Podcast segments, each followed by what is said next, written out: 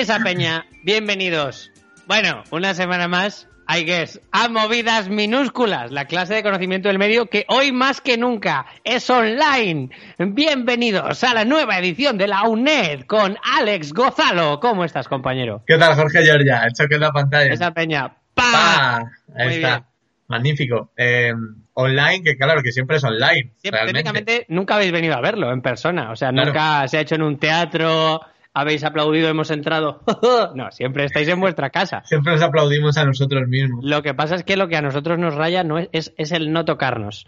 Pero, claro. Eh, pero lo estamos haciendo en pijama, lo estamos haciendo eh, con todos nuestros enseres, la taza de movidas minúsculas. Sí, sí, por supuesto. El Crash Bandicoot. Alex se ha puesto ahí un Ricky Morty y un Spider-Man. Sí, también. Eh, yo he difuminado mi fondo, porque es muy pronto para recoger. Y, y bueno, ¿Por qué estamos así? Si, esto lo estás viendo durante la movidita, lo sabrás. Estamos de cuarentena por culpa del coronavirus. Se han pasado unos meses, unos años, quién sabe. ¿Qué cojones de optimismo es este? ¿Qué optimismo estoy mostrando aquí de repente? Unos meses, vamos a decir unos meses. Bueno, estamos encerrados por la cuarentena del coronavirus. Eh, hemos decidido que movidas minúsculas no iba a parar porque no se puede parar a la radio. y, Joder, porque no se le puede poner diques al mar. No se le puede poner eh, no me sé más. No, me sé Puertas al campo. Lo que sí sé es que hoy vamos a hablar de prisioneros. En movidas minúsculas hemos elegido no ser otro podcast que da la chapa con el coronavirus, al menos lo mínimo. Vamos a intentar hacerlo no, propio, Lo mínimo no, yo es que ya no lo voy a nombrar dentro lo que queda de programa. Yo no hay, un, hay un momento en el que lo tenemos que nombrar. Hay un momento inevitablemente en el que lo tenemos que nombrar. Te va, bueno, si quieres, si no, no. Hoy hablamos de prisioneros. Puede ¿Por que quiera porque somos prisioneros de nuestro propio hogar. Oh. oh. pero es un, qué poético. Es un ser prisionero muy cómodo, por otra parte. Eh, pero bueno, así que vamos a hablar de prisioneros. Prometemos, prometemos 100% chapa mm. histórica de la buena, 5J de la que vosotros vosotros sí, sí, queréis. Hoy hay chapita, ¿eh? Hoy hay chapa buena. Hoy nos hemos buscado un programa Bien, bien. Para que, que durante un rato digáis, joder, se me había olvidado lo de que estoy aquí encerrado. Así que, ¿Qué hay que hacer primero? Hay que eh, entrar en... Eh, ¿eh? Personal Experience. Personal Experience. Perdón, si el programa es muy de chapa, se puede decir que es un programa chapó. Bueno, yo no... Es que esto es una mierda, porque yo no me puedo quedar con el Crash Bandicoot. No hay manera de que me No, claro, claro, pero es que no te voy a dar opción. Puedo poner aquí una imagen de Crash Bandicoot. Cuando yo lo tenga voy a pedirle a Mike que me ponga una imagen de Crash Bandicoot. Eh, bueno, personal experience. Ana Rosa sigue en Skype con nosotros también. A ver si os creéis. Por supuesto. Está en el estudio. No ha estado más tranquila en su puta vida. Esto están siendo las vacaciones de Ana Rosa. Lleva año y pico haciendo a, seis podcasts por día y de repente está como los jabalíes de Barcelona tomando las calles diciendo ¡Eh! ¿Dónde estáis? Vale, personal experience. Prisionero. Magnífico. Alex, ¿cuándo has sido tu prisionero? Claro, es que mi, experiencia con prisioneros se reducía a jugar a balón prisionero. Bueno. En el colegio. Era lo único que jamás entendí por qué se llamaba balón prisionero, porque el balón realmente era más libre en, ese juego, porque iba de un lado para otro. Bueno, técnicamente era cualquier balón es prisionero del juego en el que se está jugando. Ojo. Vale, sí. ha habido muchas partidas de balón prisionero en el que alguien ha dicho, estoy hasta la polla, no quiero jugar más, pero nunca ha sido el balón. Nunca se le ha oído al balón decir, estoy harto, me estáis reventando contra las paredes, sois malísimos, nunca ha pasado. Balón prisionero, que era todo un acontecimiento, por ejemplo, en la banda del patio, en la serie, ¿te oh, acuerdas? Con el Rey Bob. Maravilloso, maravilloso. La única monarquía que me gusta de verdad, la del Rey Bob en la banda Bueno. Bueno, pues eh, esa y luego que me quedé, fui prisionero durante un par de minutos en un ascensor Ah. En el ascensor de, casa de mis padres cuando estaba allí y la verdad es que no tardaron mucho en venir a por nosotros. Ah, pero tuvieron a, que venir. Abrieron rápido, había como una llave. Entonces eh, abrían y, claro, yo a mí lo que me sorprendió realmente, no me dio impresión quedarme dentro, sino fue cuando abrieron la puerta del ascensor y entonces me encuentro con que tengo el suelo a la altura de mi pecho. Entonces, claro, nos habíamos quedado como entre un piso y otro y de repente fue como, se te rompen los esquemas, tío. Cuando se abre el ascensor dices... Eh, así que el mundo es así. Claro, claro. Como, ¿por qué, me he hundido? ¿Qué ha pasado? ¿Por qué hay pisos con decimales? ¿Qué es este uno y medio? claro, claro, paramos en el primero con siete. Una cosa así. en plan, caballero, no, no puedo salir del ascensor porque provocaría eh, la destrucción del mundo tal y como lo conocemos. Es que sería una paradoja. Oye, muy bonito. Vale, a ver, prometemos no hablar del coronavirus, pero, pero creo que está bien que en esta personal experience contemos cómo estamos viviendo lo de ser prisioneros eh, de nuestras propias casas. ¿Tú estás bien? Lo vamos a reducir a lo mínimo. ¿Tú estás bien? ¿No te falta de nada? Yo estoy bien. ¿Te ha pillado con amigos? ¿Te ha pillado con familia? ¿Cómo te ha pillado? Con un compañero, sí, con un amigo. y bien. ¿Tienes sopita? ¿Tienes arroz? ¿Tienes garbanzo? Sí, eh, tengo macarrones. Bien. Fideos chinos. ¿Ya te comos ¿Ya ya de eso? Sí, de ese rollo. Y, y colacao. ¿Has tenido algún día de pánico de tengo que irme a comprar? No. Tengo que ir, el fin del mundo viene. No, no, no, no, para nada. Eh, no. De hecho, tuve, pánico el viernes pasado cuando ya era confinamiento sí o sí y, no tenía cervezas ni nada en casa para el fin de semana. Entonces dije, vale, eso, eso fue mi momento de pánico. Y, y sí que fui a hacer comprita en general para toda la semana y también esas cervezas para el fin de, que hombre. Claro, que nos podrán quitar las calles, no nos podrán quitar la diversión. Eh, me alegra ver que seguimos siendo las dos monedas, o sea, las dos caras de una misma moneda, las dos monedas de una misma cara, sí. todo eh. Sí, no, vamos a tener tú y yo dos monedas juntas. En un muerto, en un muerto griego, que le ponen las dos monedas en la cara, podríamos ser esas monedas. Podríamos ser esas monedas, pero no lo somos, porque para eso tendríamos que matar a alguien, Alex. Eh, seguimos siendo las dos caras de la misma moneda, porque eh, yo, en mi personal experience, en este estar, yo nunca he estado prisionero de nada. O sea, yo nunca. Me he quedado alguna vez encerrado en mi ascensor, pero era porque se iba la luz. Y era como, ¡pa! Diez segundos después, ¡tete! O sea, y se reiniciaba todo, no era como el tuyo, que tenía que venir un señor, la maquinaria se para. Esta es, esta es mi primera cosa de estás encerrado bueno, y cuando me castigaban en el colegio, ahora que lo oh. pienso, en el comedor. Yo iba al comedor del colegio desde muy niño. Eh, eh, y, cualquiera que haya ido al comedor del colegio le habrá cogido un asco a los alimentos, solo reparable con ¿eh? muchos años a, a la pirámide alimenticia, oh. que te follen pirámide alimenticia. Porque además, la mayoría de cosas yo ahora mismo, por ejemplo, me hago purés. A veces me hago purés de boniato, me hago judías verdes, me hago garbanzos fritos. Vale, todo eso en el comedor también se servía, pero como si alguien se hubiera meado y vomitado encima de todo ello.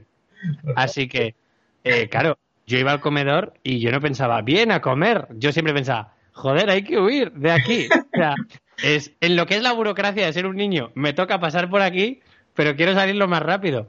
Y anda que no hacía yo de ir corriendo con la bandeja. Había como una. ¿Cómo se dice? Como una. Una cola, una fila. No, no, lo de los supermercados, donde ponen las cositas iban ah, avanzando. sí, sí, ya Sé, lo que, lo que, te refieres. Una, sí, de estas. Sí, una cinta transportadora de bandejas. Pues ¿Pero cinta transportadora? No, hombre. Había una cinta, transportadora para Como el súper. Sí, sí, sí. Cuando ya había sacado la bandeja de la comida, tú ibas, la dejabas en la cinta y llegaba a las que la limpiaban. Así que mi, manera de destruir las pruebas era ir corriendo al final de la cinta transportadora, dejarla, que era tirar, como, como tirarle prácticamente el brick de leche a la cajera. Y, ¡Toma! y corriendo. una puta vez! Pues, elimina las pruebas. Y la mayoría de las veces me salía mal y yo me quedaba hambriento, en realidad, porque apenas comía, porque me daba un asco todo del copón y castigado, y castigado una hora mirando a la gente comer. Doble, crueldad. qué eh, horror. Esa ha sido la única vez que yo he vivido una época de prisionero un poco. Yo, en, un campamento que teníamos a final de curso en el colegio, eh, lo que hacía mucha peña era la táctica de la servilleta, que era poner la servilleta arrugada encima de los restos de comida que no te querías comer. Sí, sí, a ver, ha habido... una de las judías verdes pero, Pero la mitad eran asquerosas, que era el principal problema de todo eso, que... Ojo, esa es la típica experiencia en plan la mili de los niños. Se, te, quita mucho la gilipollez, ¿eh? Pues ah, yo no eh, fui, de hecho por eh. eso soy tan tonto a lo mejor, porque yo no fui a comedor ni nada. Yo había uno que hacía una cosa, que es que cogía la jarra de agua y todo lo que no quería comerse lo echaba en la jarra de agua, era muy grande, si alguien decía algo nos pegaba, así que eh, no podíamos beber agua porque la jarra de agua estaba llena de puré cocido, tortilla, no sé qué. Era, tío. Era la mierda. Y, y detalle, me pasé toda mi etapa del comedor del colegio diciendo que me daba alergia al huevo. Ah, sí, se lo ha contado. Eso lo he contado. Sí, sí. La estafa del huevo. Es que, es que, yo viví, es que fue mi Vietnam. Es que fue mi Vietnam. Tuve que hacer cosas de las que no estoy orgulloso para sobrevivir. Volvería a hacerlas todas y cada una de ellas. Porque a veces a la gente se le pone al límite. Vale. Y ahora, ¿qué tal estoy yo aquí en mi casita? En tu movida. Bien. Me dio la paranoia cuatro días antes de lo que cuando ya cuando Peter Sánchez puso el, confinamiento, cuando hizo cuando, el estado cuando se activó AdBlock, yo me lo vive. Exacto, yo me lo vive. A ver, hay una cosa importante que es no puedes tirarte toda tu vida jugando a videojuegos de apocalipsis y no verlo venir ¿Eh? Eh, con cierta ilusión. Con cierta ilusión, wow. Así que eh, yo, cuando todo esto estaba en plan, los chinos nos comen, nos comen los chinos, Italia está cayendo, tal, yo dije, probablemente esto no sea nada, pero en mi casa eh, comemos prácticamente comida vegetariana siempre. Así que, ¿por qué comprar dos garbanzos? Dos botes de garbanzos, pudiendo, comprar 26. Así que. Eres ese desgraciado que vacío el estante y que cuando yo he ido a comprar garbanzos no había marca al eh, campo. que te folles, Yo que comprar... empezar ahora con las legumbres? Yo ¿eh? tenía que comprar los de luengo, tío. ¿Sabes lo que pasa? Que, te cuestan el doble. Hay mucha peña que está comprando ahora comida que no ha comido jamás. Pero yo es que no. Claro, que querías empezar ahora con las legumbres, ¿eh, cabrón? Pues, no, yo las legumbres estoy a topísimo. Yo estoy a topísimo con las legumbres. pero, eh, así que yo tengo de todo. No he hecho compra loca, o sea, no tengo 76 rollos de papel higiénico para comerciar con ellos cuando sean la nueva moneda pero no me ha faltado de nada y en, mi casa nadie ha pillado ni una mala fiebre, así que chachi pistachi.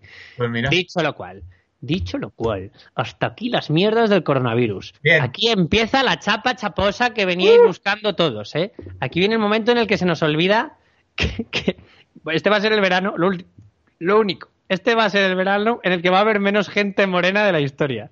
O sea, la gente va a tener que poner al día súper rápido. Lo cual a mí pues no me afecta. Claro, Lo cual a la gente como tú le viene del copón. Bueno, ahora sí. Ana Rosa, que estás en la llamada de Skype. Dale paso a... Un hipervínculo a la cultura. Muchas gracias, guapa. Uh. Muchas gracias, Ana Rosa. Bueno, Alex, prisioneros. Ya, ya. Yo soy prisionero de tu amor. Para empezar, eso no lo quiero meter en de personal Yo soy prisionero de tu amor. Qué bonito, ¿eh? La última, la última, The Last of Us. Ahora, ¿Qué más? en la historia creo que ha habido algún, algún que otro prisionero, así que Alguno ha habido. Pues mira, eh, allá donde hay prisioneros, hay fugas. Oh. O intentos de fuga. Así que yo tengo que hablar de una fuga probablemente muy conocida, que es la fuga de Bagens. ¿La fuga de Bagens?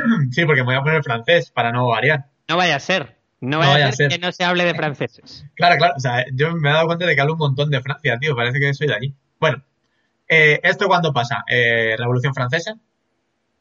¿Vale? Nos situamos ahí. Y entonces está eh, Luis XVI, María Antonieta y lo que son toda su familia. Están prisioneros, realmente, aunque los revolucionarios decían, bueno, os dejamos aquí para que, para que estéis a salvo. Era como si, bueno, me estáis encerrando aquí. Francia hacía mucho esa, ¿eh? Francia hacía mucho la de ven, ven, ven, que te, salvo. ven que te salvo. Era el, adulto al que no hay que cogerle caramelos en la puerta del colegio. Era el señor con gabardina y sombrero que te ofrece mentos desde, el otro lado de la acera. Ese es Francia, tío. Bueno, pues estaban en las Tullerías de París y estaban ahí encerradetes. Bien, eh, pues llega un momento que la familia real dice, joder, es que yo estaba en mi casita, en mi palacio, todo súper guay y tal, y ahora estoy en ese sitio que no está mal. Estaba muy bien el sitio, pero sí que es cierto que estaba un poco, bueno, desaliñado. Permíteme añadir que cada vez que Francia ha hecho la, zorrada de coger a un personaje histórico, en general. En general. En general. Y encerrarle, solía ser en palacios y en sitios de puta madre, ¿eh? Hombre, eh, claro, depende de quién seas. Es que estamos hablando de los reyes. Era como, era como un bolo. Depende del caché, la habitación del hotel que te cae. claro, efectivamente. Bueno, pues entonces, llega el 20 de junio de 1791, que es la fecha que elige la familia real para decir, oye, nos piramos de aquí. Nos vamos porque estamos hartos y esto no es para nosotros. Entonces, la idea era irse del país, encontrar apoyo de otros países, de otros aliados, y volver para recuperar la corona. Ese es un poco el plan. Bien, para eso hay que fugarse. bueno, eh, fue una fuga regular. Qué optimista el plan, ¿eh? sí, la verdad que sí. No has salido de la cárcel y esto lo vamos a reconquistar. cabrón. bueno, cuando nos escapemos de aquí, esto es lo que haremos. Pero si todavía no sabemos cómo vamos a escapar, esto es lo que haremos. No te has quitado las calzas en 15 días, llevas comiendo en el suelo una semana. Tranquilo, tronco. No estaban tan mal, no estaban tan mal. bueno la fuga, la fuga, la fuga. La fuga ellos dicen, vale, vamos a hacer el truquito. ¿Cuál va a ser? Nos vamos a, vestir como si fuéramos plebeyos y como si fuéramos algunos de nuestros sirvientes y como quien no quiere la cosa, nos escapamos aquí por la tarde-noche cuando ya no haya sol y como Batman, ¿no? Entonces... Bueno, eh, decir, muy, la pantera rosa, vestidos de camareros, sirviendo. Pantera rosa. bueno, pues entonces, eh, se van a pirar y de hecho María Antonieta le pide ayuda a un señor que se llama Axel von Fersen, que era un conde eh, y aristócrata sueco, que parece ser que era uno de sus amantes. Vaya. Entonces le pide ayuda y le dice, oye, ¿me preparas toda la huida? Y él dice, por supuesto, cariño. Eh, y le... no, te quiero yo. no te quiero yo. Y entonces se lo monta todo. Bien. Entonces, ese 20 de junio por la tarde eh, se disfrazan como plebeyos, tal, no sé qué, y salen. Lo de disfrazarse como plebeyos, bien. Ahora, lo de llevarse baúles de ropa súper grandes, carruajes lujosos, una comitiva compuesta por enfermeras, peluqueros, criados. se llevaron todo. Todo, como si, como si un programa de la tele quiere huir y se lleva peluquería, maquillaje, eh, vestuario, actores, todo, pues ellos igual. Hicieron una comitiva de la hostia, en plan, hicieron la cabalgata de los Reyes Magos para cada parte de Francia. Es el peor capítulo del jefe infiltrado que he oído en mi vida, tío. Es como Kim Kardashian jugando a ser pobre. Y esas carrozas, mis cosas de pobre. Eh, mis cosas de pobre doradas. y el pan de oro, hombre, es que se puede ser pobre pero tener estilo, tío. Ay, por favor. Bueno, dicen, creo que dicen que Luis XVI eh, fue un poquito más tarde, o escapó algo más tarde que su mujer y sus hijos y tal. Y, que bueno, que como él iba a regresar diciendo, oye, que vuelvo a por mi monarquía, no se le ocurrió otra genial idea más que dejar una nota diciendo, oye, que me voy. Luego vuelvo. que me escapo para volver y después conquistar otra vez esta movida. Y, claro, en el momento en el que en el que leen eso dicen, pues habrá que ir a buscarles. y, nada, eh, pues van detrás de ellos y llega un momento, que es cuando llegan a, a Barents, que es a muy pocos kilómetros de la frontera, o sea que casi lo consiguen, aún, aún yendo tan mal, que ya les reconocen y dicen, oye, oye, que no. Pero a todos, o sea, iban atrás.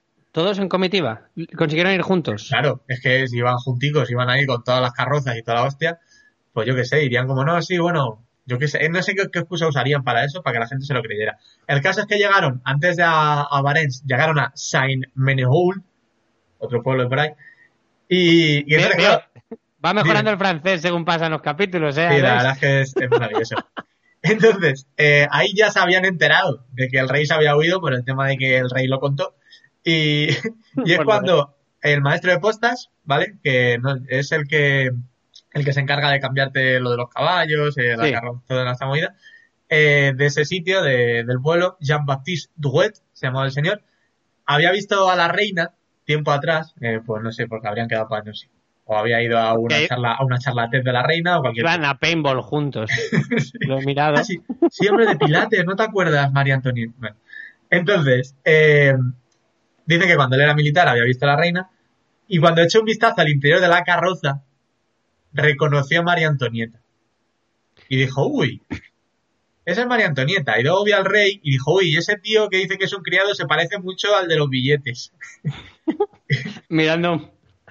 Tío, ¿sabes una cosa que me pasa siempre con esto? Me, me, he visto una serie entera que se llama Succession estos días, en las que pasa algo así también, que hay un fulano que, que todo su valor es que es capaz de estar cerca y ver cómo ocurren cosas en plan, ah, ese es tal. Solo pueden hacer esas cosas en la historia gente que no es miope. Yo jamás podría hacer nada de eso. O sea, yo estaba viendo así pensando, No, yo no, yo es que ahí me comería una mierda, porque no veo de lejos ni media mierda. Joder con el maestro de postas. Bueno. Pues le reconoció, dio señal de alarma, ya empezaron como una rueda de reconocimiento, etcétera, y al final llegó al pueblo y dijo, eh, ¿a dónde vais? Eh. Todos para atrás. Y, y nada, y otra vez para atrás y. Guillotina.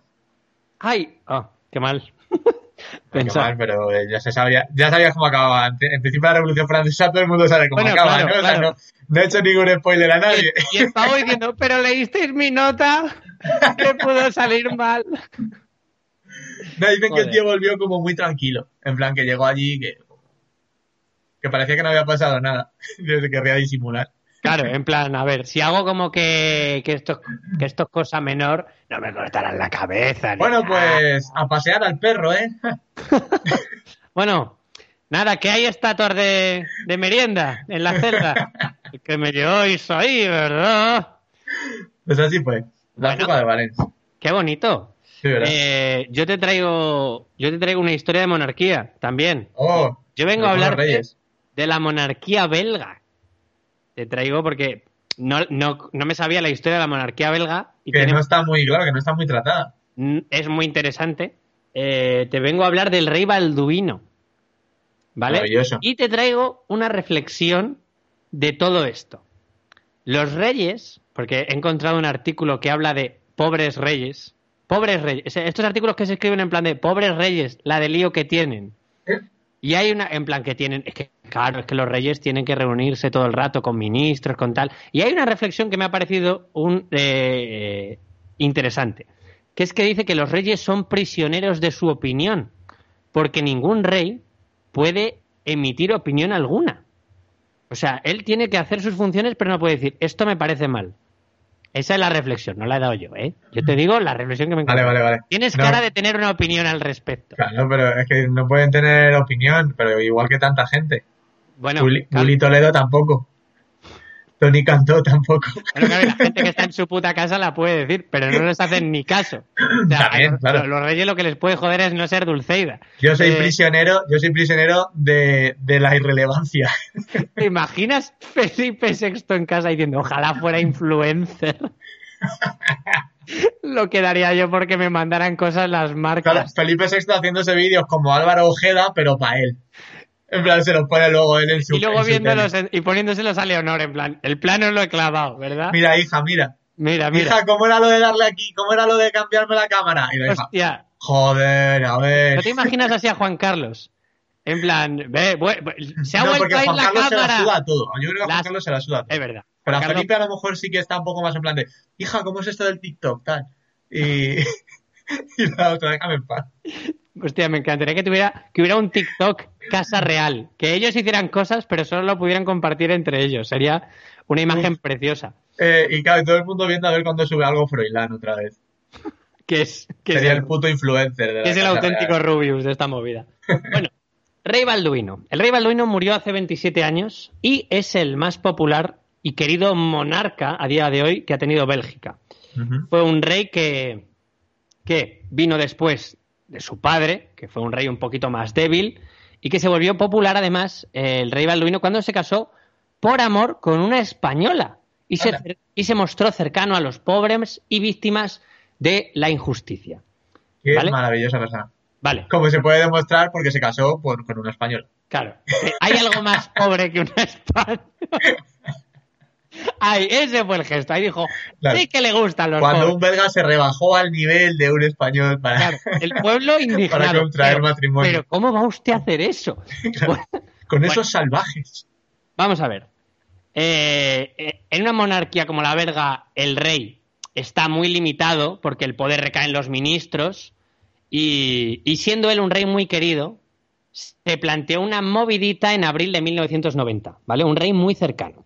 En abril de 1990, la ley de despenalización del aborto fue aprobada en el Parlamento y el Senado belgas, tras un, tras un debate que duró 19 años, que si el aborto, si el aborto sí, el aborto no, ¿vale? Así que finalmente el Parlamento belga dice, no se puede condenar el aborto, ¿vale?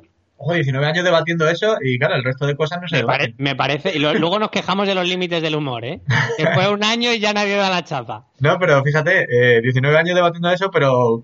y todo lo demás parado. Claro. Oye, pero lo de las ayudas al comedor, calla. Sí, sí, sí, el aborto.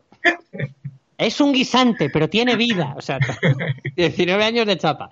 ¿Qué pasa? Que el rey, muy cercano a los pobres y muy tal, era muy católico. Así que el rey no estaba a favor del aborto, pero era rey. Así que eh, el Estado eh, belga funciona así. Cuando el Parlamento y el Senado van a aprobar una ley, el rey tiene que firmarla. El rey tiene que firmar que está de acuerdo. pero, el, rey escribió una carta eh, en la que, explicaba el, serio problema de conciencia que sostenía frente al aborto. En plan, que, que yo, me, la he me la leído entera y la he resumido en temo que este proyecto provoque una disminución sensible del respeto de la vida de aquellos que son más débiles. En plan, hoy estamos dejando que la gente aborte, pero hoy mañana no le vamos a pegar una paliza a una vieja que es indefensa mañana, no le vamos a pegar un tiro a un niño que no tenga más de cuatro años. Es que todo te lleva a eso, todo te lleva a eso, Me, ha encantado que te ibas a decir, me lo he leído entero y lo he resumido en lo siguiente. Que no me sale de los huevos firmar la ley. No me sale de la polla, coño. 16 páginas para un que no quiero. Joder. Vale, así que. Abril de 1990. El Senado y el Parlamento dicen, mira, la vamos a despenalizar. Y el rey se deja de cartas y dice, mirad, es lógico que sea yo, el único ciudadano belga obligado a actuar contra su conciencia en un aspecto tan esencial. Así que le pidió al gobierno, buscad un vacío legal, pero yo no firmo esa mierda. Oh. Así que... Encontraron un vacío legal. ¿Y cuál fue? Renuncia al trono. ¿En serio? Si renuncias al trono, no tienes que firmar nada. Era la única solución. Así que. Eh, bueno, había otra, matarse. Encontraron un vacío legal. Y el artículo 82 de la Carta Magna decía que la incapacidad temporal para reinar del representante de la corona eh, evitaría que tuviera que firmar nada. Cosa que ya se hizo cuando su padre también fue prisionero esta vez no de su opinión, sino de los nazis, durante la Segunda Guerra Mundial. Prisionero de verdad, vale. Eh, su padre, Leopoldo III, dijo, yo eh, es, mi padre fue prisionero de los nazis, no soy yo prisionero de mi opinión, así que por el mismo artículo, durante 36 horas, renunció a la corona. Dijo, es que me, duele la tripa, no puedo ser rey durante las próximas 36 horas. Pero ¿qué clase? Es el típico que, que te dice, que tú le dices, joder, se me ha quemado la casa, ¿no? Y él te dice, te entiendo, tío. Eh, a mí se me ha caído el helado al suelo. Sí, he perdido el boli, Tron. No pinta. ¡Ah, sí pinta! Bueno, pero es una putada. Lo he pasado muy mal este rato que no ha pintado. Sí, totalmente. Así que... Eh, para mi sorpresa, le salió bien la movida. O sea, eh, durante 36 horas no fue rey, y no hubo ningún tipo de golpe de estado de, no, pues ahora que ya no estás reinando, ya no vas a reinar. O sea, le esperaron. O sea, durante 36 horas. Claro, claro, está bien, ¿no? En plan oye, que quiero volver a reinar. No, ahora, el señorito quiere reinar. Ah, ahora quiere reinar. Y pues ahora no vas a reinar. ayer no quería reinar y si sí quiere reinar. Es que a vosotros queréis reinar porque a lo mejor todos queremos reinar ahora. Pues le esperaron.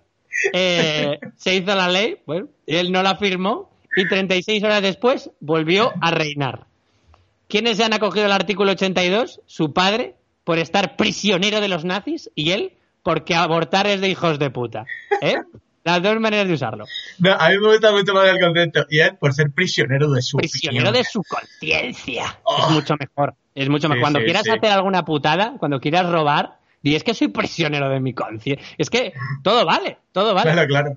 Pero eh, he investigado un poco más de este rey, en plan, joder, era muy querido. el eh, rey beduino. Seguro que esta es la única chorrada que haría, seguro que por los demás, vale, a ver, todo el mundo tiene sus creencias, podemos perdonarle esto. Así que yo busco el rey balduino de Bélgica en Google. Siguiente noticia que me encuentro. El romance secreto del rey balduino de Bélgica con su madrastra. Vaya.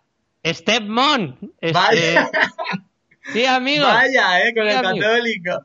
Resulta que cosas su, eh, su madrastra Lilian, pues eh, resulta que los historiadores belgas querían saber, tener los diarios del que fue el primer ministro del país tras la Segunda Guerra Mundial y ellos mismos no esperaban encontrar entre los apuntes que, eh, que bueno, se dice que cuando era un joven de apenas 20 años, al que llamaban el rey triste, porque su abuelo había muerto cuando tenía cuatro años y poco después su madre, la princesa Astrid, la mom, no la stepmom. Sí, sí. En un accidente de coche, su padre contrajo, su padre Leopoldo III, mira, su padre, ¿eh? mira su padre qué vida de mierda. Le atrapan los nazis y su hijo se zumba a su madrastra después de que su piba muera. Claro, claro. Y su padre, o sea, pues, pues se dice que. Él era el rey triste, realmente.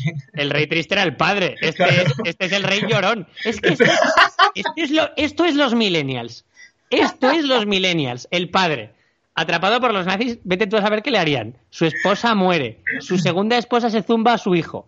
Y el siguiente, que le pasa? Que todo le parecía mal. ¡A que te falles, Balduino!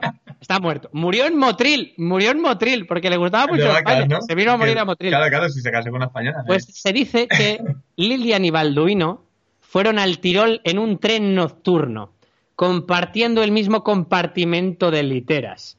Vaya, vaya. Y, Qué casualidad. y se le interceptaron llamadas telefónicas diciendo que, que, que le decía a su madrastra, soy tuyo, no te dejaré jamás. Luego apareció eh, Fabiola de Mora y Aragón, la española, y le dijo a su madrastra, ¿sabes qué? Me gusta mucho que me hagas croquetas los domingos, pero creo que lo vamos a dejar en eso. Así que otra que fue prisionera de su amor. Y luego le tocó llevarse bien con la nueva novia de su ex. Ostras, claro, con la, con nuera. Así que prisionera de los nazis, de su opinión, de su amor. ¡Bum! pobres belgas. Pobres belgas, ¿eh? Parece una peli, Disney, ¿eh? Un poco.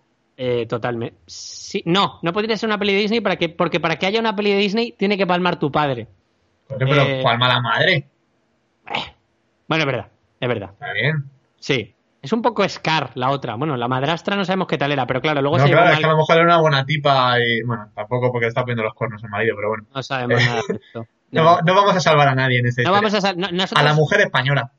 Sí, esa, ¿qué culpa tenía? ¿Qué culpa tenía de meterse? Luego lo mismo era una sanguinaria, ¿te imaginas?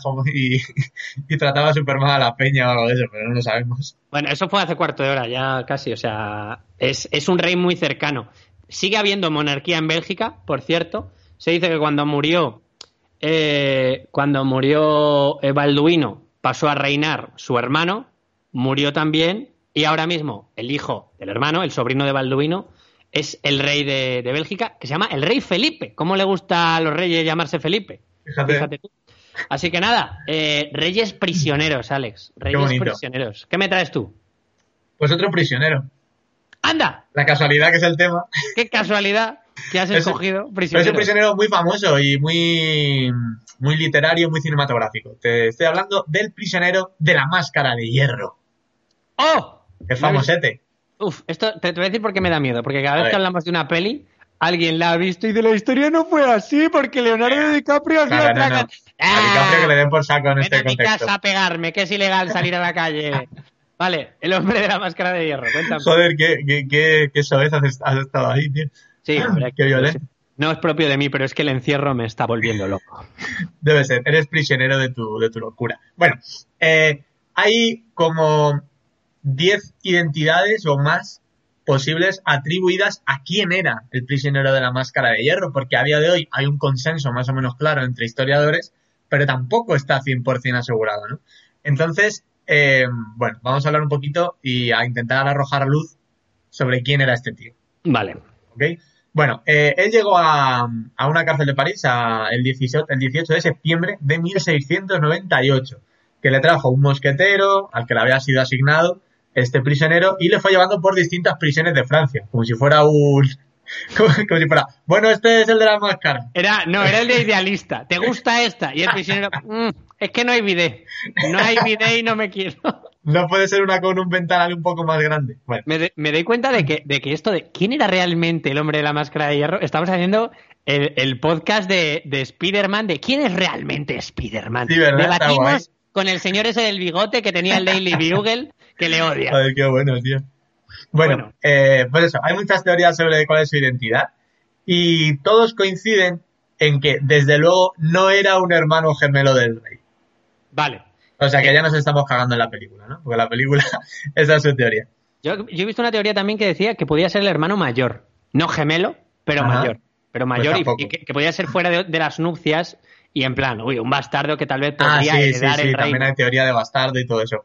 Pero mm. no, dicen que no. De hecho, que si era un hijo bastardo del rey, eh, que si era un espía, que si podía ser Nicolás Fouquet, que fue ministro de finanzas del rey y que por lo visto lo arrestaron por malversación, y que incluso podría haber sido el mismísimo D'Artagnan. Eso he visto. El perro favorito de todos. Correcto. bueno, Scooby-Doo también. Está Beethoven, Scooby-Doo y D'Artagnan. Esos son los tres mosqueperros, de Bueno. entonces, eh, hay un historiador de la Universidad de California en Santa Bárbara que se llama Paul Sonino. Y Paul Sonino dice lo siguiente. Los historiadores serios rechazaron hace mucho tiempo la leyenda popularizada por Voltaire y Dumas, que son los culpables de que se diga esto, de que el, prisionero era el hermano gemelo de Luis XIV.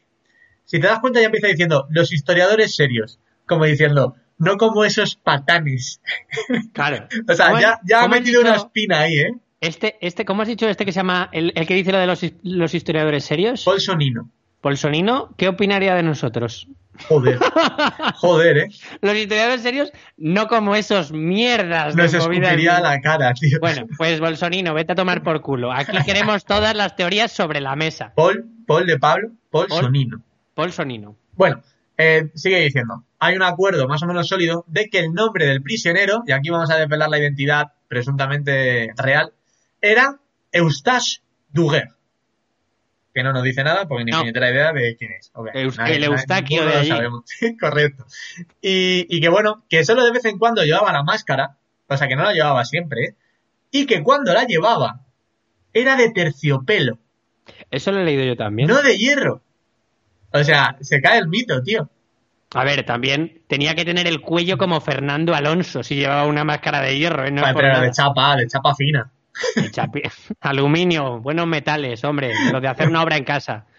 Pero, de papel de Pero lo de las máscaras. Yo lo que he visto es que le aluminio... volvieron como un bocadillo para merienda. Con los ojitos para el queso.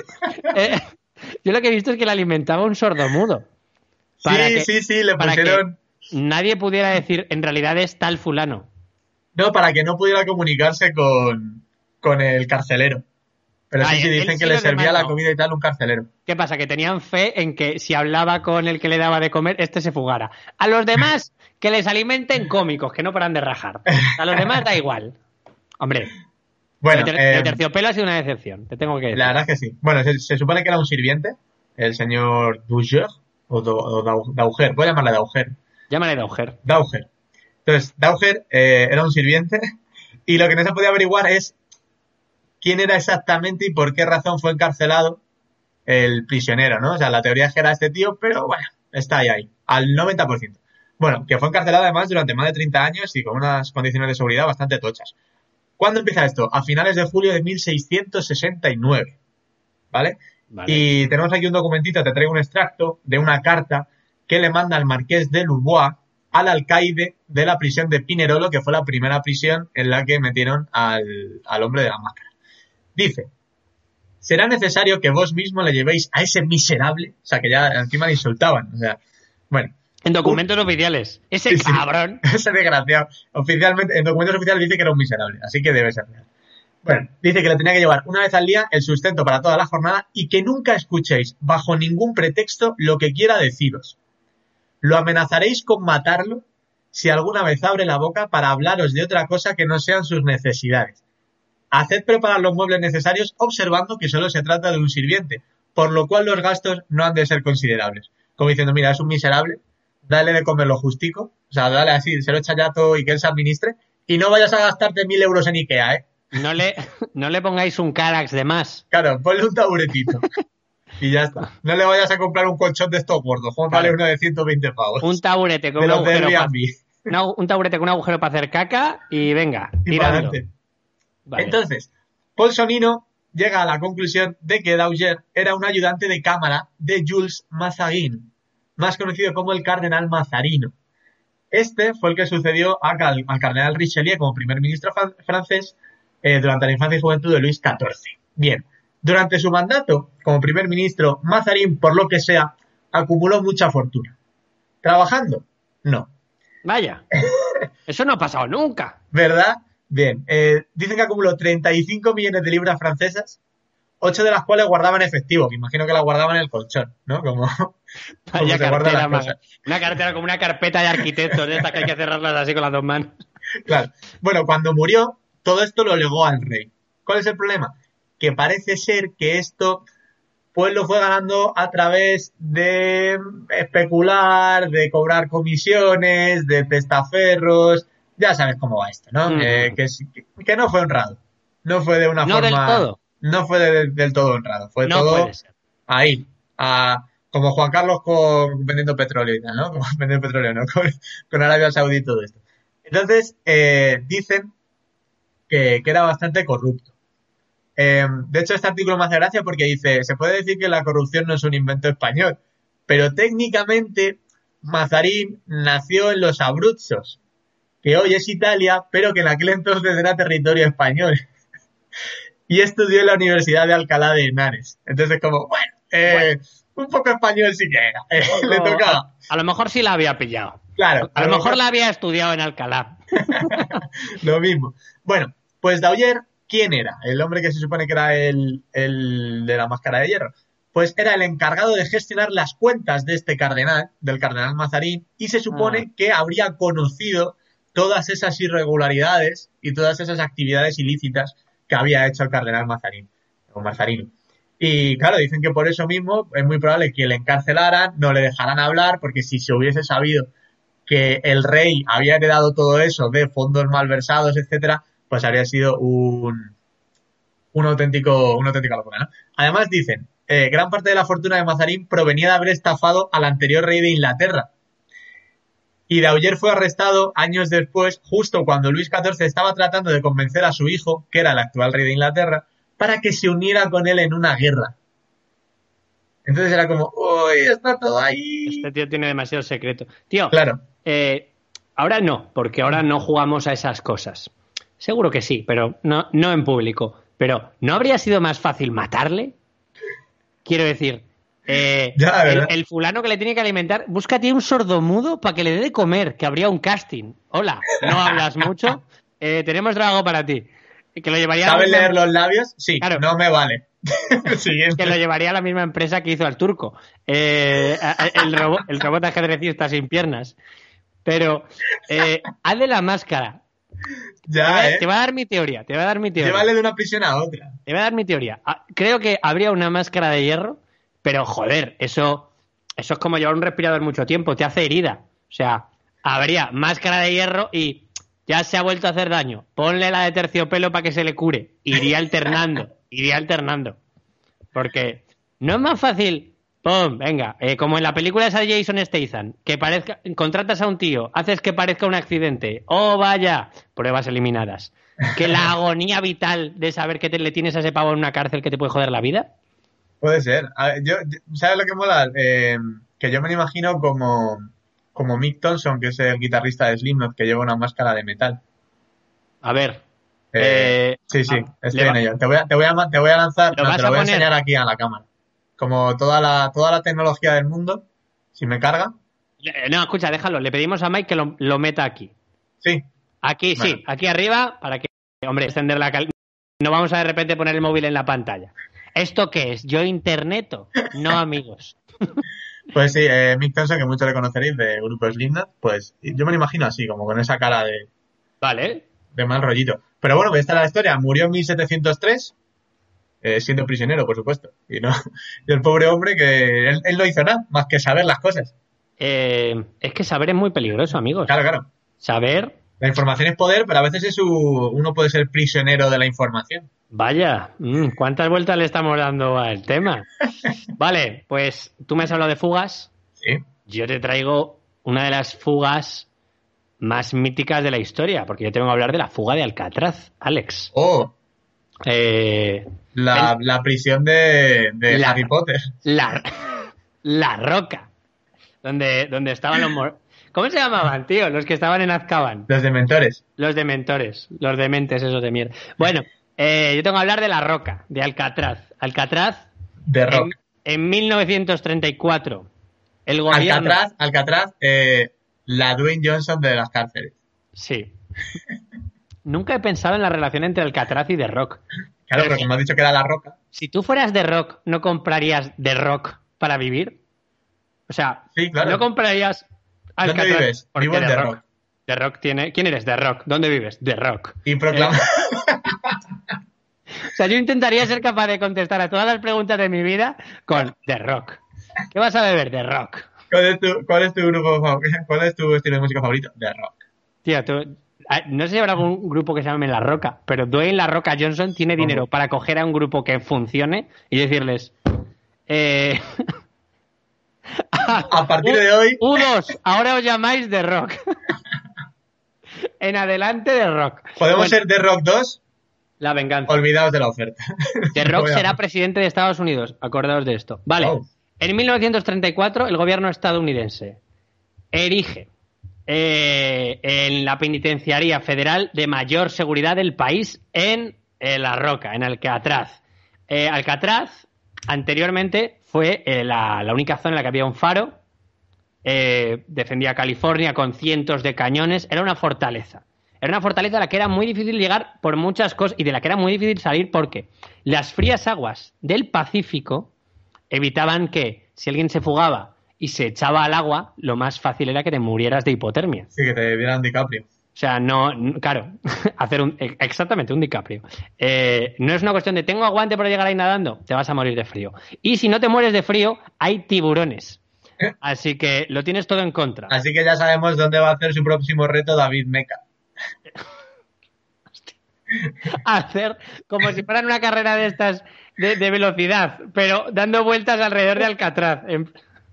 Bueno, qué en cualquier caso, aparte de, aparte del hecho de los tiburones y el agua fría, eh, al ser una cárcel tenía grandes barreras arquitectónicas, vigilancia armada, el faro, en plan, ¿dónde está? A ver, le apuntáis con la linterna, no dejad, ya lo hago yo. Y se ve el fondo marino. Es como si te mirara Sauron. Exacto. directamente. Es lo más parecido a Mordor que ha habido. pues sí. Entonces tendría que llegar Frodo para lanzar el anillo. ¿Qué pasa? Que en cierto punto en, 1963, el 21 de marzo, tras 29 años en ejercicio, La Roca fue cierra sus puertas. El parque temático para presos favorito número uno, por el que pasó gente como Al Capone, eh, cierra la valla. Cierra la eh, fueron Al Capone, el Joker, el pingüino, eh, Vale. Por razones, humedades, gastos excesivos, contaminación en la bahía, y la más importante, fugas. Ya no era prueba de. Ya no era prueba de fugas, porque tres cracks se fugaron de allí. De nombres: Clarence Anglin, John Anglin y Frank Morris. Tres asaltantes de banco. Bien. ¿Cómo lo hicieron? Se fugaron, pero no se sabe si están vivos o no. Que eso es lo más bonito de esta fuga. Ah, fue la fuga perfecta. Para bien Hombre, depende, a lo mejor se los comió un tiburón. Claro, es que esa es la cosa, esa es la cosa, que es que se ha reconstruido todo lo que hicieron en 3D en el futuro para saber si sobrevivieron o no, porque esa es, e, ese es el misterio de todo esto. Bien, yo te cuento cómo empezó todo. 1962, un año antes de que la cárcel cerrara. Se fugaron cruzando las aguas en una balsa. Hay una película que se llama La fuga de Alcatraz, protagonizada por Clint Eastwood, eh, que muestra cómo se hizo pero tiene cosas muy chulas. Pasaron meses cavando un túnel desde sus celdas de cemento con cucharas. Joder, ¿eh? ¿Es eso paciencia? No, es que en esa época se hacían muy buenas cucharas. Es que ahora las cucharas son una mierda. Claro, es que, te ah. comes un yogur con una cuchara de agua, o sea, con una cuchara de, antes y, te comes el plástico también. Es que antes las cucharas... Cuando vas a rebañar así lo atraviesas. Exacto, te atraviesas el brazo. Vale, y se cree que al llegar a la orilla construyeron una balsa inflable con impermeables. What? Wow, eh. ¿Cómo puñetas? Y, pusieron también como pegatinas y tal. O sea, se le ocurra una pegatina de un niño, fuego. con, una grapadora uno en plan, coño, creo que no sé lo que hago. Bien, pero ¿qué pasa? Que se, cree que llegar, al llegar a la orilla construyeron la balsa y llegaron a la bahía de San Francisco entre las 8 y las 2 de la mañana, según documentos del FBI, que me parece, no es por nada, entre las 8 y las 2 de la mañana, entre salimos de tranquis y nos liamos, me parece un margen muy grande. Sí, ¿verdad? ¿Por qué? el margen es tan grande? Porque los guardias de las celdas no notaron su ausencia. ¿Por qué? Porque además de cavar con cucharas, se les daban muy bien las manualidades. Tal vez estudiaron magisterio, no lo sé, porque, como estaréis viendo ahora, los que lo estáis viendo en YouTube, Alex, te he preparado un par de imágenes en Drive que puedes ver. Ah, sí, sí.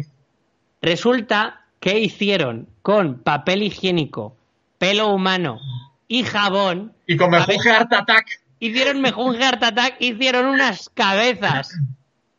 Que yo no sabría hacer, que Jordi, o sea, que, el, de Art Attack, no sabría hacer. y se pusieron tapaditos con esas cabezas en las camas y todos en plan, qué bien están durmiendo y los reclusos.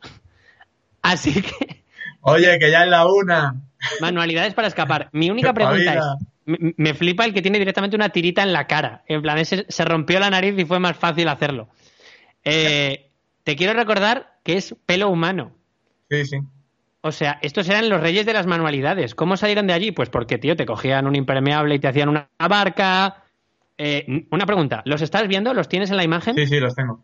Vale, el tercero empezando por la izquierda, ¿no es Danny Boy Rivera? dime, que, dime que no lo es. bueno, bueno, tiene un aire. El, el Danny Boy Rivera fugado. Bien. Parecen guiñoles. Pues se han hecho teorías de por qué, joder, tío, fugarse de Alcatraz haciendo guiñoles es reírse de, la seguridad de una manera loquísima. Bien, se dice que eh, solo hay una posibilidad de que saliera todo esto bien, según un estudio hecho de la Universidad Delft, y es que, hubo una ventana de oportunidad en la que si el trío partió a la medianoche y remó hacia el norte, la corriente habría funcionado a su favor, les habría llevado hacia el Golden Gate y cerca del puente esta corriente habría cambiado de dirección. O sea, tiene que pasar una de cosas. Claro, es alineación de planetas. Claro, si eso hubiera ocurrido, podrían haberse quedado por allí y el resto de la balsa habría flotado hacia la isla de hacia la isla Ángel, que es donde el FBI encontró un remo y efectos personales. Ojo. Murieron, no murieron, se convirtieron en sirenas. No descartamos ninguna posibilidad en movidas minúsculas, el son, favorito de Paul Sonino. Son ahora los Street Sharks. Eh. y lo que más me gusta de esto es que las imágenes que os he pasado en la que salen, que sale un TFG de Magisterio, abajo a la derecha tiene la marca de agua del FBI. Ah, en plan, son mis fotos, ¿eh? En plan, eh, si la subís a Instagram no quiero perder followers, que soy el FBI. Pues la fuga más famosa de todos los tiempos. Qué bien, qué guay, jope, eh, manualidades, tío, para, que veas lo que sirve ver Art Attack. Alex, ¿qué más me traes? Pues mira, voy a hablarte de ¿De qué te voy a hablar? Probablemente de El Español. El Español. Te has quedado, eh, madre mía. De, el señor Miguel, Miguel de Cervantes. ¡Oh! The, oh. Big One. The Big One. The Only One. Bueno, Cervantes, un señor que todo el mundo sabemos quién es, etcétera. Em, el campeón de la historia. número uno. Sí, Correcto. destinado, fue destinado en la guerra de Flandes, eh, el tercio del capitán López de Figueroa, ¿vale? Y en este estaba listado Cervantes, Juan Cervantes, eh, que estuvo ahí en el equipito, y en 1571, pues tuvo que, tuvo que ir, fue llamado por la Santa Liga, y, nada, eh, fue, a pegarse, fue a pegarse con el Imperio Otomano. Bien. el eh, Age of Empires son duros, ¿eh? Ojo. sí, sí, es verdad. Además tienen, bichos tochos, ¿no? Me parece. No es fácil. Bueno, pues fue Cervantes para allá, 21 añitos que tenía, y bueno, dicen que fue, tuvo un comportamiento muy heroico, que fue en esa batalla en la que fue herido en su brazo izquierdo y por eso se le quedó inútil, y ya por eso se reconoce como el manco de Lepanto, aunque no tuvieron que, que amputárselo, como también sabrá mucha gente. Y bueno, en 1575 el soldado madrileño pidió licencia para regresar a España después de seis años combatiendo. Bien, eh, había sido como muy famosa la actuación de, del Manco de Lepanto, como la llamaban. Y, nada, el capitán Don Juan de Austria, que era el almirante, era almirante capitán, que es más. Eh, a él no le pasó desapercibida esa actuación y le dedicó una elogiosa carta que le hubiera garantizado eh, ser capitán en la corte de Felipe II. Joder. iba, iba con un buen CV. Y, bueno, y todo esto, o sea, le habría supuesto el derecho a reclamar al rey una compañía de soldados. O sea, habría sido el que maneja el Age of Empires. Hostia. Realmente. Bueno, eh, la galera en la mm. que regresaba. No sabía, yo, no sabía yo que volvía con tanto currículum, ¿eh? No, es que volvía en plan de ser el puto. O sea, sabía que volvía guay, pero no sabía que volvía en plan. Y un batallón para tío este que no sabe escribir con la izquierda. Es un máquina. Bueno, sin embargo, la galera en la que él regresaba fue embestida por piratas berberiscos cerca de la costa catalana. O sea, estaba ya tocando España casi con los dedos y ¡pum! Y le pillan. Bien, el escritor fue apresado junto a su hermano Rodrigo y tenía en, posesión esas valiosas cartas de gente importante, ¿no? Que le, elogiaba. Y buen queso. El buen queso. Bien, entonces, al tener todo esto, les tomaron por grandes nobles y dijeron, ostras, con esta gente si les vendemos seguro que nos dan buena panoja. Pusieron un precio de 500 ducados, kilos de oro, que ninguno de sus familiares podía pagar. Entonces fue como, eh, vaya. Así que a Cervantes lo trasladan a Argel y ahí lo hacen prisionero, junto a otros 30.000 cristianos. Bueno, ya, iría prisionero, quiero decir. Hasta sí, bueno, ahí, pero prisionero, prisionero pulmen. Y de colegueo, incluso. Y de colegueo, claro.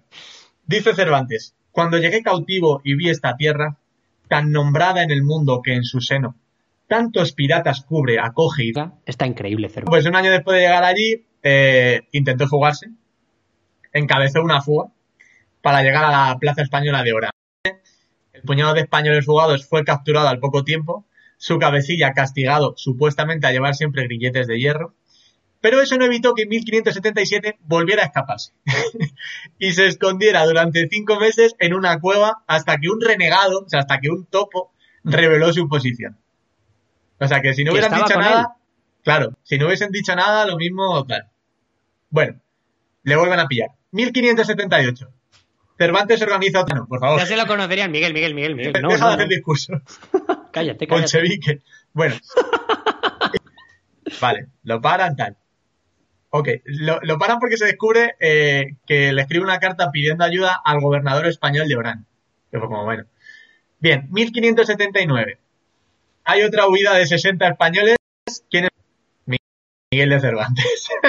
Joder, ¿eh? Buen escritor, mejor escapista. Joder, ya ves. pero también se malogró. Por, el chivatazo de otro, mismo fue el mismo. O sea, qué desgraciado tío. Era Randall. Randall le de la banda del patio. Señorita Finster, ¿quiere fugarse otra vez? Totalmente. Claro, estaban tan hartos de él que dijeron, llevadlo a Constantinopla, llevarlo de Argelia. Pero bueno, le mantuvieron en Argel y y bueno, eh, bueno, no, de hecho le iban a trasladar, pero días antes de ser enviado a, Constantinopla, unos sacerdotes eh, trinitarios, que da la misma orden que rige el convento donde hoy reposan los restos de Cervantes, pagaron los 500 ducados. Eh, es lo que pedían, pagaron el, rescate. Pero he de decirte que también hay una biografía muy interesante, se llama La Juventud de Miguel de Cervantes, Una vida en construcción, que es del catedrático José Manuel Lucía Mejías. Y dice que cuestiona el valor eh, de, que plantea la hipótesis de que el del cautiverio de Cervantes y de todos esos intentos de fuga. Porque dice que él cree que fueron adornados. Porque Cervantes habría ejercido el papel de paseo, que es un concepto que es el hombre que facilitaba la huida de otros esclavos y de cuyas gestiones sacaba beneficios. O sea, que era como como un pasante. es que no, sé yo, tengo el símil perfecto, porque el, símil perfecto estaba en Call of Duty. en, en, una fuga de un gulag. Primero salían corriendo unos presos. Esos es a los que disparaban. Y luego salían los que escapaban. Vale. Ok. Pues dice que esto explicaría que a pesar de haber intentado huir al menos cuatro veces y hacerse el responsable de las cuatro vidas, no llegó a sufrir graves maltratos y no intentó escapar nunca en solitario. Entonces, bueno, dicen que a lo mejor sí que estaba sacando un poco de beneficio de toda esta movida. Pero bueno, eh, bastante interesante. Y, y, bueno, su regreso a España en 1580, el rey lo recibió en persona y a sus 33 años Cervantes dio por finalizada ya su etapa de soldado, se establece en Castilla y tal. En total había estado cinco años encerrado en Argel, pero cuando volvió a España eh, pasó media docena de veces por prisiones españolas. porque ya le sudaba la polla. Porque... Se quedó con ganas. Y, bueno, eh, en varias ocasiones dicen por requisar grano perteneciente a la iglesia para abastecer a la Armada Invencible.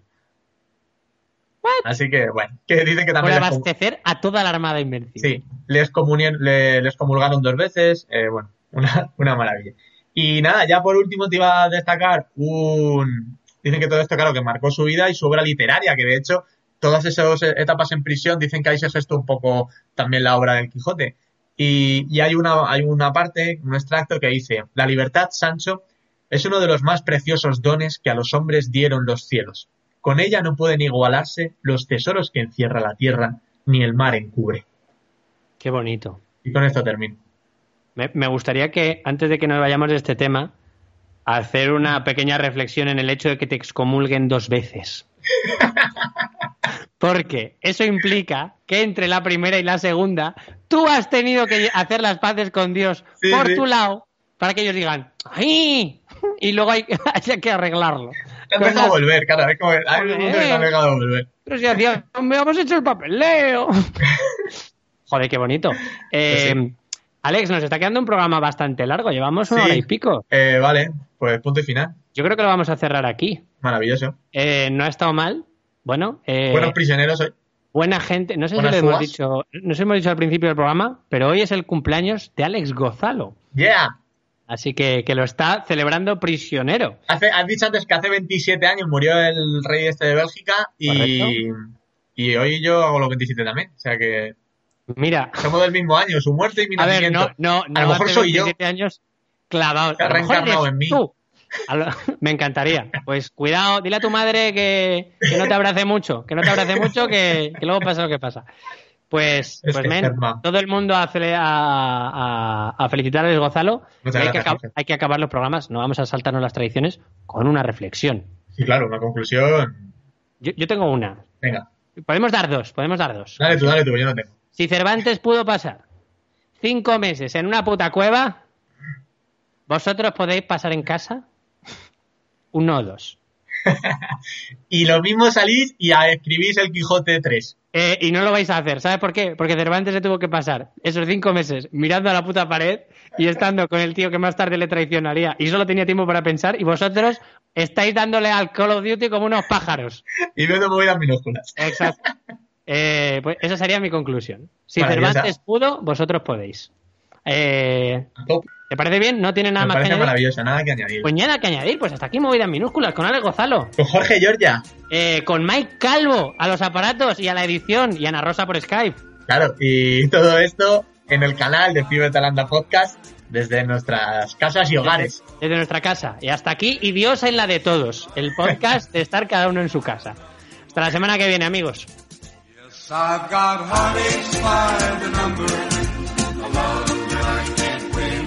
But the day that I stop counting, that's the day my world will end.